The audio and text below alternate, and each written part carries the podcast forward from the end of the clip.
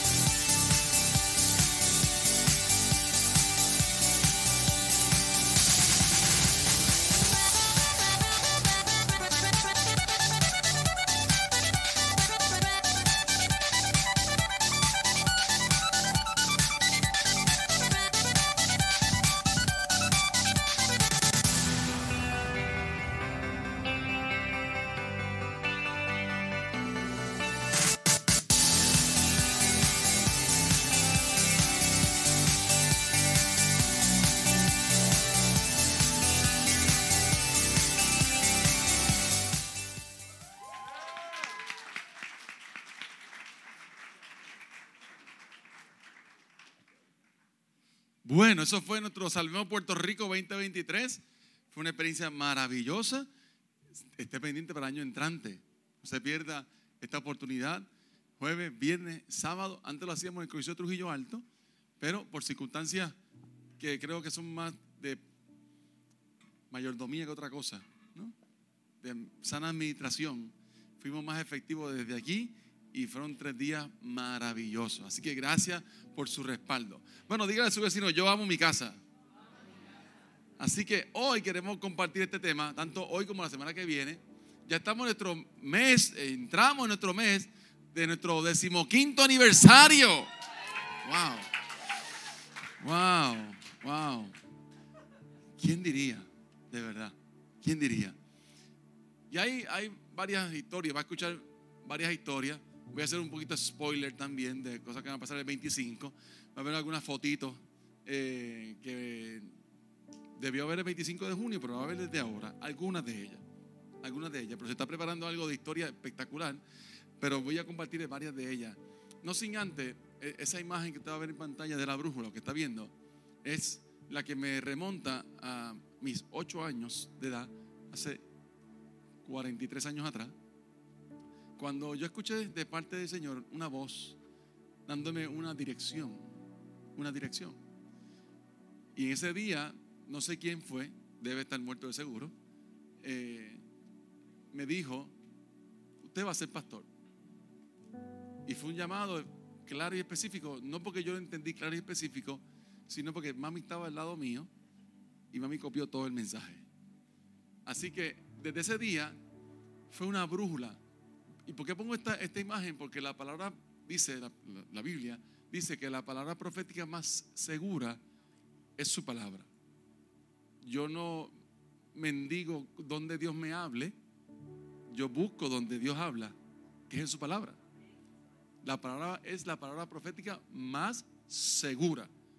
No existe nadie más en la faz de la tierra que hable más claro que Dios. Y Dios habla por medio de su palabra. Ahora, ¿por qué la brújula? Porque la palabra profética que yo recibí hace 43 años atrás es como una brújula. La brújula no es un mapa. La brújula marca una dirección. Muy diferente a un mapa. La brújula no te va a decir dobla a la derecha, dobla a la izquierda. En el flamboyán, párate ahí, pregunta. No. La brújula te va a decir norte, sur, este, oeste o cualquiera de las otras. Pero la obediencia o en la obediencia vas a comenzar a descubrir el mapa, el trayecto, el caminar. Así que obviamente hace 43 años atrás, eh, esa fue la dirección. No tenía el mapa nada claro, obviamente, pero en el proceso de vida, en el caminar de vida y a través de pasos pequeños de obediencia, Dios va mostrando la ruta a seguir, el mapa a seguir. Así que quiero que vaya una fotito interesante. Eso fue en el salón de lo que es Covenant Private School. Antes se llamaba Pomayoan. Así que nosotros comenzamos en ese salón junto con nuestra casa, donde vivimos, y ese era el salón que utilizábamos para nuestras reuniones literalmente hace 15 años atrás. Y fue un tiempo maravilloso. Ese salón no era así, eso era un almacén que las cosas que estaban almacenadas llegaban hasta el techo. Los salones tienen dos puertas. Tú no podías caminar por dentro del salón. Si querías ir a la parte izquierda del salón, tenías que salir y llegar por otra puerta porque todo estaba lleno. Y como dijo, dijo la pastora, un día como hoy, un domingo como hoy, nos ordenaron al Santo Ministerio. Luego, el lunes, la pastora atrevida, eso no ha cambiado en 15 años, bueno, ni los 28 que la conozco tampoco, eh, dice, vamos a pararnos en Pamayoán a preguntar. Y yo, bueno, vamos, hay mucha gente, vete tú. Y, y entró allí y dice, bueno, nosotros nos ordenaron ayer y queremos comenzar una iglesia. ¿De verdad? ¿Cuándo? El domingo. Este próximo domingo. Ok, hablamos con la, bueno, habló ella más bien, con la administradora, después con la directora. Recuerdo como ahora que nos dijeron, no hay problema, eh, someternos una carta de, su iglesia con la póliza del seguro. Y nosotros, claro, mañana primera hora la va a tener. Y uno llamando, ¿me puede hacer un logo? ¿Me puede hacer una carta? llevando a mi broker, dame una póliza de seguro que no tengo ninguna. Y ahí comenzamos. Y en ese salón estuvimos casi tres años, tres años y medio, entre nuestra casa y el salón. Pero también en casa tuvimos, y era interesante porque esa foto que va a ver, esa es nuestra sala, y poníamos silla y, y poníamos prohibido el paso para proteger los muebles. Y estábamos ahí, usted va a entrar cuando le digamos. ¿Está bien? Entonces, martes y jueves, porque muchas veces la pasión te, niebla la razón, nosotros empezamos con servicios martes, jueves y domingo. Y éramos como 10 gatos, ¿verdad? Como 10. Y si no hay problema, tres días a la semana. Y empezamos por ahí para abajo. Y martes y jueves era en casa, en casa. Y era interesante porque nunca tomábamos café. Nosotros llevamos 27 años casados, 15 lleva a la iglesia, por 12 años, iglesia, nunca hubo una cafetera en casa. Nunca. Cuando la, visita llegaba, ¿quiere café? Sí, vengo ahora. Y voy a comprarlo y lo traía ya hecho. Entonces la pastora en estas ideas creativas dice, pues, ¿por qué no hacemos el café y la palabra?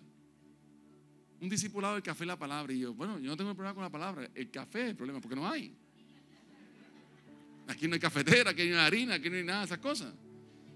Así que ella empezó y se dio ese, ese guille de barista y empezó a hacer café y a mezclar cosas que le quedó espectacular. Y de ahí nació el café y la palabra y era en casa. El detalle no era el problema del discipulado ni el café y la palabra. El detalle es que duraba más el café que la palabra. Entonces la palabra terminaba a las ocho y media de la noche y el café terminaba como a las doce. Y la gente pensaba como estaba en su casa Ahí se quitaban los zapatos, ahí se quedan, traen sandwichitos, cositas, y, todo el mundo como que, oh, mañana hay clase, mañana hay trabajo, ¿no? Y así tuvimos tres años y medio en esa experiencia. Y son los beneficios de uno amar la casa. Dentro del caminar, dentro del proceso, hago estas historias porque la Biblia dice que no desprecie nunca los pequeños comienzos. Nunca los desprecie, nunca. Ese pequeño comienzo, si te olvida, mientras más alto crees que esté, más duro te vas a dar. Así que mantén recordando todo el tiempo esos pequeños comienzos. ¿Y cuáles son los beneficios de amar la casa del Señor? Mire, el libro de Hechos, en los primeros seis capítulos del libro de Hechos, nos da el plano, el diseño de lo que es la iglesia. En ese tiempo se llama iglesia primitiva, no porque sea antigua, primitiva viene de primero. Así que la primera iglesia de primitiva no tenía nada. Era muy novel, muy audaz, muy atrevida en las cosas. Y los primeros seis capítulos del libro de Hechos nos da los blueprints de lo que es o cómo debe comportarse la iglesia. Y habla varias cosas interesantes que nos enfatiza de cómo nosotros debemos o por qué debemos amar la, casa, amar la iglesia, por lo significativo que es. Y yo quiero decirte varios beneficios que nos brinda amar la casa del Señor. Número uno es que somos añadidos a la iglesia. O usted y yo estamos añadidos dentro de algo que se llama el cuerpo de Cristo. Y eso es añadido a la iglesia.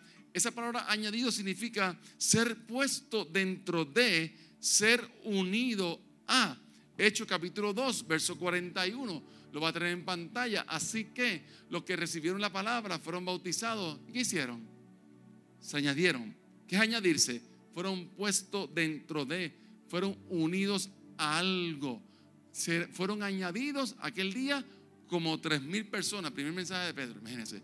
También otro beneficio que brinda amar la casa o la iglesia es que somos colocados o puestos dentro de un cuerpo.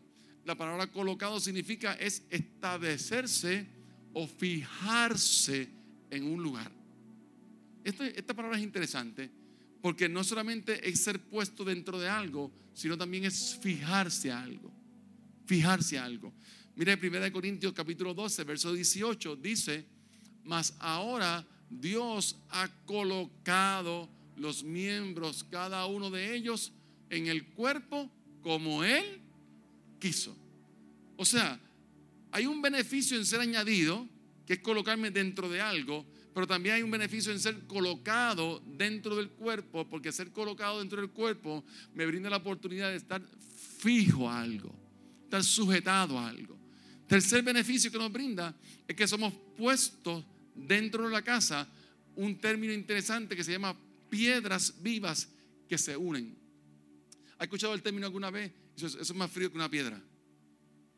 Porque la, piedra casi siempre nos hace una referencia a algo inerte, frío, como que no tiene sentimiento. De hecho, tú eres más frío que una piedra, tú no tienes corazón.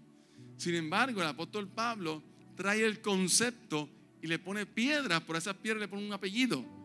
Le llama piedras como vivas, piedras vivas.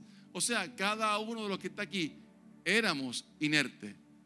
Estábamos muertos en nuestros propios delitos y pecados. Pero esa piedra puesta en las manos de Jesús nos dio vida. Nos dio vida. Y el profeta Jeremías dice, Él quitó el corazón de piedra y puso un corazón de carne. Le puso sentimiento a algo que nadie le daba valor. Y mire qué interesante, cuando estamos puestos dentro de la casa, somos piedras vivas que se unen. La palabra puesto dentro de significa un lugar especial. Primera de Pedro capítulo 2, verso 5, la primera parte de ese verso dice, y ustedes son las piedras con las cuales Dios edifica su templo espiritual, llamado ¿cuál? ¿Llamado qué? Su iglesia. Además, son sacerdotes santos en la versión original llama piedras vivas. Así que hay tres beneficios básicos dentro de los muchos que hay de ser o amar la iglesia, amar la casa. Somos añadidos, somos colocados, somos puestos dentro de. Ahora quiero que vaya conmigo a Filipenses capítulo 3, verso 12, que es el tema central o la escritura central que quiero utilizar en esta ya tarde. Filipenses capítulo 3, verso 12 al 14. Es un verso que de seguro usted lo ha escuchado muchas veces. Honestamente hablando, le digo que es uno de mis versos favoritos. Dice la palabra del Señor, no que lo haya alcanzado cuando, ya, ni que ya sea perfecto, sino que prosigo por ver si logro asir o tomar aquello por lo cual fui también asido o llamado por Cristo Jesús o tomado. Verso 13, hermanos, yo mismo. ¿Quién está hablando aquí? El apóstol Pablo. El apóstol Pablo. Yo mismo no pretendo haberlo ya alcanzado, Pero ¿cuántas cosas hago? Una. Una cosa hago, olvidando ciertamente lo que queda atrás y extendiéndome a lo que está delante. Verso 14. Prosigo a la meta, al premio del supremo llamamiento en Cristo Jesús. Cuando nosotros éramos maestros allá en Balbarán, eh, que reconozco la presencia de mi amigo y hermano Peter Quiñones y su esposa amada Norma, que está aquí hoy. Un fuerte aplauso a esta familia hermosa. Le decía, ah, cuando llegaron, dice, hay mucha gente de esta casa que están aquí hoy y en Cristo, gracias a ustedes, de seguro. Aquí hay gente que está aquí gracias a ellos. Y cuando estábamos en el tiempo de Balbarán, en los inventos que uno va haciendo, eh, yo puse un, como creé, creé un concepto, y era una asociación, y se llamó la Asociación Cristiana de Estudiantes Atletas, ASEA. ASEA.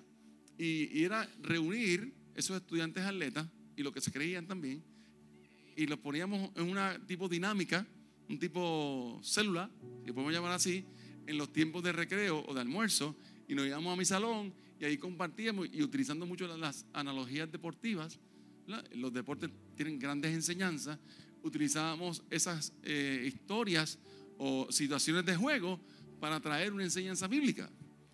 Y ahí estuvieron varios estudiantes, algunos de ellos están aquí, por ejemplo, usted ve esa, esa fotito que está ahí ahora, eso era antes, ¿sabe?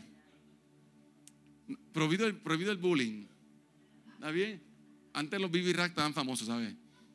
Si usted sabe, si se acuerda de los BB Racks, si, no, si me mira con ojos atravesados, no, no se acuerda de Racks. Ese es la pastora, ese soy yo. ¿verdad? Pero ese es Omar Morales, mira, el número 12 que está ahí.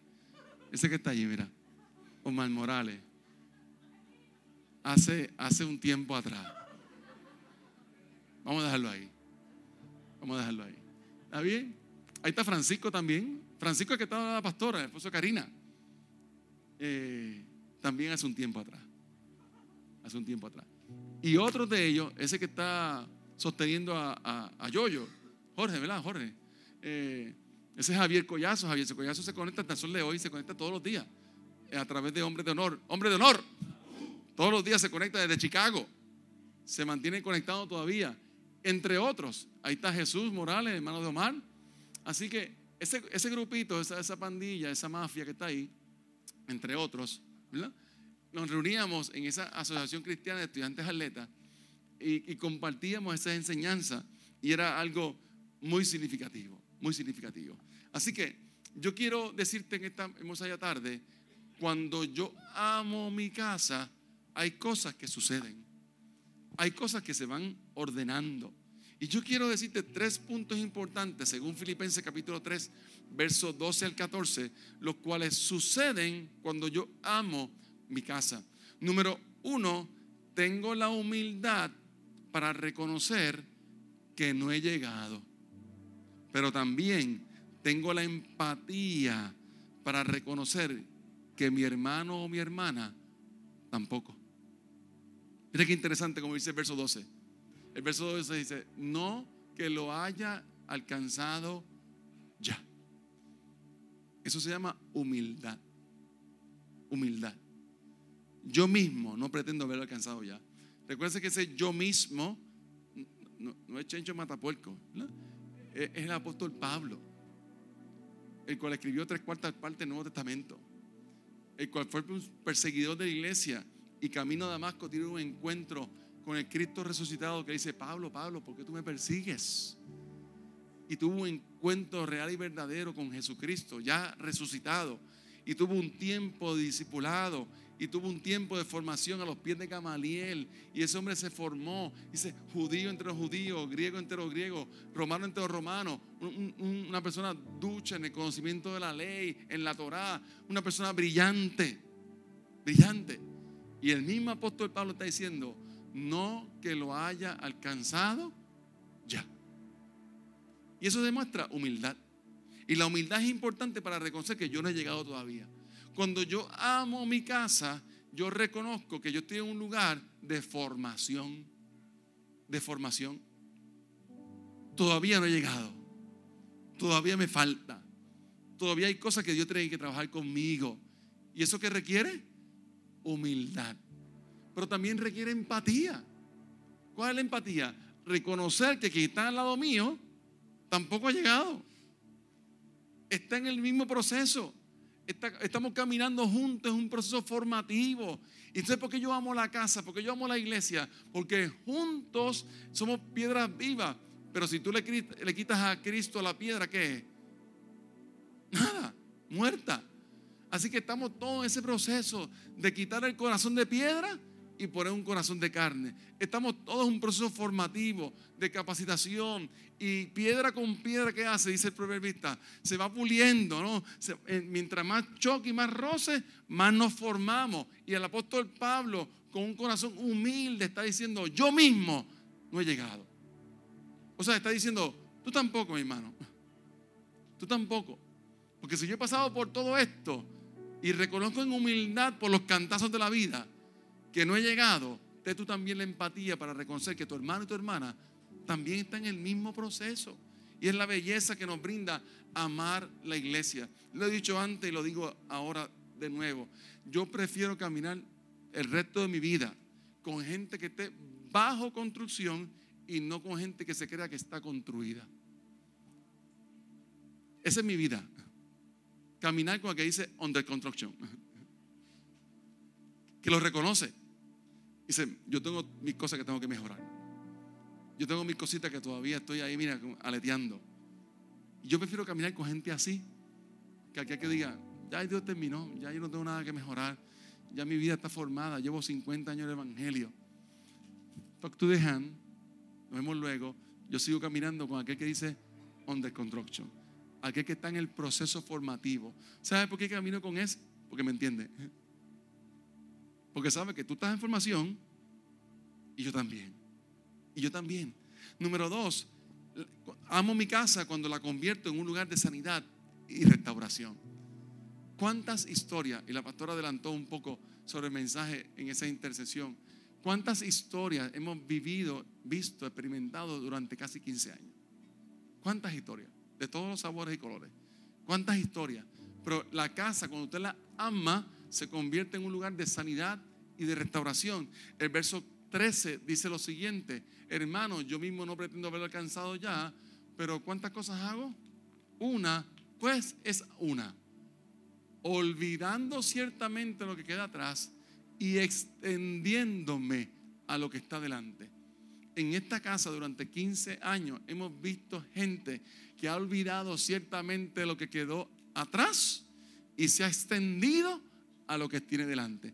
Eso se llama sanidad, eso se llama restauración, eso se llama volver al diseño original, eso se llama nuevos comienzos, nuevas oportunidades, que su misericordia es nueva cada mañana, porque cuando usted ama la casa, esa casa se convierte en un lugar de sanidad y un lugar, de restauración. ¿Por qué? Porque estamos formándonos, estamos en el proceso de formación. Y usted no sabe cuántas historias han entrado por el de esa puerta, incluyendo la mía. Usted no sabe qué persona llega el domingo aquí. ¿Con qué historia? Ni yo tampoco, dicho sea de paso. ¿Con qué llegó? ¿Cuál fue su historia? ¿De dónde viene? ¿Por qué llegó aquí? Tantas cosas. Y en el caminar de ese proceso formativo conocemos la historia y, y, hablamos del Dios que cambia la historia, del Dios de los nuevos comienzos. Hablamos de nuestros valores esenciales, que aquí hay familias saludables, no perfectas, aquí hay familias saludables y que poco a poco caminamos en ese proceso. Pero esto es un lugar seguro, es un lugar de restauración, es un lugar de sanidad, porque donde está el Espíritu de Dios, allí hay libertad, allí hay sanidad. Donde hay presencia de Dios, nadie vuelve a ser el mismo. Alguien que se choca de frente con la presencia de Dios, jamás podrá ser el mismo cambia, se transforma. Dice, yo experimenté aquí el abrazo del Padre. Aquí fue un día de ungüento, aquí fue un día de bálsamo. Yo recuerdo cómo llegué, donde estoy ahora no por el nombre Casa del Padre y mucho menos por Luis y Cintia Roy, es porque la gracia de Jesucristo nos visitó, es porque su mano nos alcanzó y hoy estamos dando testimonio de que Él vive para siempre y que yo era una piedra inerte y muerta, pero Él me hizo vivo por su gracia inmerecida. Den un aplauso a Jesucristo en esa hermosa mañana. Es un lugar de sanidad y de restauración. Yo pudiera estar aquí esta mañana, fácil, hablándole historia tras historia de las cosas que hemos experimentado. historia tras historia. De milagros, de sanidades, de matrimonios restaurados, de pródigos que han vuelto a casa, de cómo hemos visto una iglesia atrevida, de que se montó un viaje a Perú con apenas, qué sé yo, un año de formación. Y dice, vamos para Perú y nos fuimos para allá. Y de ahí para acá hemos seguido haciendo viajes misioneros. ¿A cuántos aman la obra misionera? Apúntese el año que viene, ¿verdad, Omar? Verano, año que viene, volvemos para Guatemala otra vez. Y va a haber un programa internado para que podamos enviar nuestros jóvenes, y aún no tan jóvenes, de internado, no de vivir. Tienen que regresar, para que podamos enviar y estén allí un mes, dos meses trabajando en Casester. Eso nació a través de un lugar de formación, pero también de sanidad y de restauración. Tercero y último, mientras adoración se prepara. Y esto para mí es importante. Cuando yo amo mi casa, cuando yo estoy arraigado, cuando yo estoy puesto dentro de algo, pero también me anejo a algo, me sujeto a algo, pertenezco a algo, la meta siempre va a ser la meta. Siempre va a ser la meta. Y me encanta porque el apóstol Pablo dice en el verso 14, prosigo a la meta. Recuerde quién le está hablando, ¿sabe? O sea, no es un neófito. Es un tipo que dice, es verdad, me queda mucho camino por seguir. No, ya caminó mucho camino. Y aún en medio de esa formación, sigue diciendo, prosigo a la meta. ¿Cuál es la meta? El premio del supremo llamamiento en Cristo Jesús. ¿Cuál es la mayor meta que usted puede encontrar dentro de la casa, dentro de la iglesia? Es el tema que el apóstol Juan Ramón Agosto va a predicar el 25 de junio. Jehová cumplirá su propósito en mí. Y aquí es innegociable el que como iglesia busquemos su propósito en mi vida. Por eso brindamos la oportunidad. Por eso hay 20 ministerios que usted puede servir en cualquiera de ellos. Por eso creamos las casas abiertas. Por eso le decimos, hey, hay oportunidad en Cristo. Por eso le decimos, tú no eres lo que hiciste, tampoco lo que te hicieron. Tú eres lo que Dios dice que tú eres. ¿Por qué? Porque hay una meta que llegar. Hay un llamado que cumplir. Y cuando uno prosigue la meta, como dice el autor Erwin McManus en su libro, dice, las personas de éxito son las que tienen la meta en la mente. La meta en la mente. No he llegado, pero está aquí. Cuando digo aquí, digo aquí. El corazón tiene sobre 40 mil neuronas, ¿sabe? Mente, corazón, corazón en mente. No he llegado, pero voy de camino. Porque el éxito es comenzar con la meta en la mente. Y el apóstol Pablo dijo, no he llegado. Por lo tanto, ¿qué hago? Prosigo, prosigo. Tengo un llamado. Hasta el final de mis días, yo tengo que enfocarme en cuál va a ser mi llamado. Te pregunto en esta mañana, ¿cuál es tu llamado? ¿Hacia dónde va dirigido? poke the person next to you. Dice, ¿a dónde vas? ¿Para dónde vas? ¿Para dónde vas? Porque como iglesia tenemos una responsabilidad. Mi primer mensaje hace 15 años atrás, en ese salón de clase. Me puedo poner un poquito emocional. Mi primer mensaje fue que usted cumpla el propósito de Dios en su vida. No hay otro. La iglesia no tiene otro objetivo que no sea que Jehová cumpla el propósito de Dios sobre ti. No hay otro. Y en medio de esa dinámica va a haber diferencia. Y en medio de esa dinámica va a haber roce con roce. Y en medio de esa dinámica se va a encontrar under construction con otro under construction y va a decir, ¿qué hacemos con esto? ¿Qué hacemos con este desastre? ¿No? Te recuerda quién dijo eso, ¿no? ¿Qué hacemos? ¿Qué hacemos? Proseguir a la meta. Proseguir a la meta. En una de mis clases de maestría nos pidieron que tomáramos algunos eh, poemas de Julia de Burgos y le aplicáramos un aspecto teológico. Lee el poema y escribe el tuyo basado en eso, pero con un aspecto personal, un aspecto teológico. Y me dio con inspirarme hace, no sé, hace como cuatro años atrás más o menos, y escribí lo siguiente. Y se llamó Prosigo a la meta. Prosigo a la meta. El deseo de superación siempre encontrará a quienes que con su forma de pensar solo me quieren apresar. Mi identidad no fue otorgada por una cultura que deforma. Mi identidad es el resultado de las manos del Dios que me forma. Sería una tragedia el que no prosiga la meta cuando solo los que llegan superan las adversidades. Soy el reflejo de mis acciones y no hay duda alguna de que mi vida no la controlan mis emociones, sino mis convicciones. Soy de los que con cabeza en alto prosigo al blanco, no olvidando que la recompensa es el resultado de mi entereza y de mis actos. Y por último, a quienes desean que no llegue, les tengo una noticia.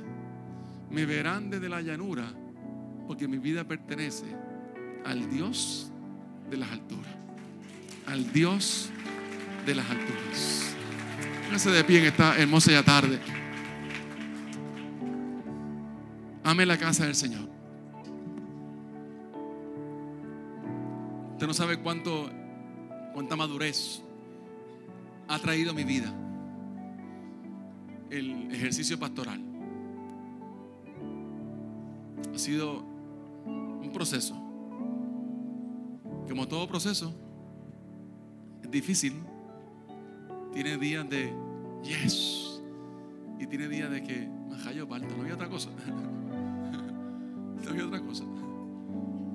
Pero prosigo al blanco. Prosigo al blanco. Y la gente que pretende que tú no llegues, dice, te voy a ver desde arriba. Te voy a ver desde las alturas. Pero yo no voy a estar en la llanura. Termino con la misma imagen que comencé. Dios ha hablado a tu vida y te puso una dirección. El paso de obediencia lo das tú. Nadie más. Nadie más. Yo no voy a dar cuenta de tu llamado yo voy a dar cuenta si te di la dirección para que cumples el llamado. El paso de obediencia lo das tú. Nadie más, nadie más, nadie más. Aquí o en Vietnam, pero cumple el propósito de Dios sobre tu vida. Hazlo, prosigue al blanco, a la meta del supremo llamamiento en Cristo Jesús. Y yo quiero abrir este altar para gente que tiene la agujita en su vida. Dice norte pero todavía no da el paso. Y hace años que sabe que dice norte. Hace años. Pero todavía no camina. No camina. Y hoy, 15 años después, mire, lo dije hace poco, no sé dónde. Si todo el que, a mí me llamara pastor, yo fuera su pastor, nos reuníamos en el Choliseo todos los domingos. Vamos a ser honestos, ¿no? Pastor, ¿pastor de qué? ¿Pastor de qué? Si todo el que me llama pastor escuchara la voz del pastor y le siguiera, eh, estuviéramos en el choli en estos 15 años, ¿no? Pero en medio de ese proceso, los que están aquí hoy y aún los que están a través de las redes sociales y la persona que no vino hoy, ame la casa del Señor. Ame la iglesia con sus imperfecciones, pero ame la casa. Y si Dios la ha marcado norte, y lo sabe. Yo no vengo a hablarte de cuál es tu norte. Tú sabes cuál es tu norte. La pregunta es, ¿quiero caminar en pos de ese norte? Si tu respuesta es que sí, el altar está abierto para ti. Yo quiero orar en esta mañana hermosa. Por gente que diga, Señor, hoy es un buen tiempo para caminar en pos. Hoy es un buen tiempo de decir, yo prosigo a la meta, al premio del supremo llamamiento en Cristo Jesús. Porque no hay nada no hay nada, iglesia, no hay nada mejor que mi Dios. No hay nada mejor que mi Dios. Aleluya. Podemos decir como iglesia?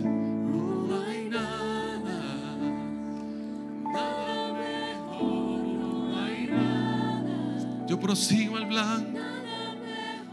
Yo prosigo a la meta, Señor. Al premio de supremo llamamiento. En Cristo Jesús.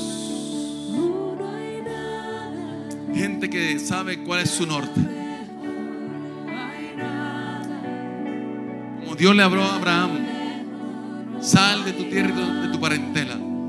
Dios le marcó la brújula. Pero Abraham es el padre de la fe porque dio el paso hacia el cumplimiento. En esta mañana, ya tarde, si Dios ha marcado tu dirección y quiere decirle, Señor, voy en pos de mi llamado. Estos 15 años de casa del Padre lo voy a utilizar como una plataforma para cumplir lo que tú has prometido sobre mí. En un minuto voy a orar.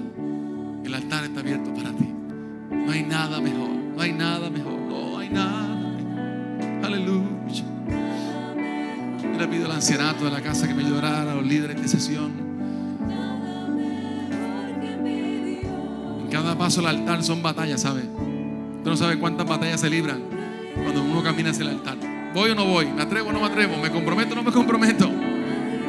¿Sigo o no sigo? Hay un Dios. Dijo norte, camina en el nombre del Señor. Camina en el nombre del Señor. Aleluya.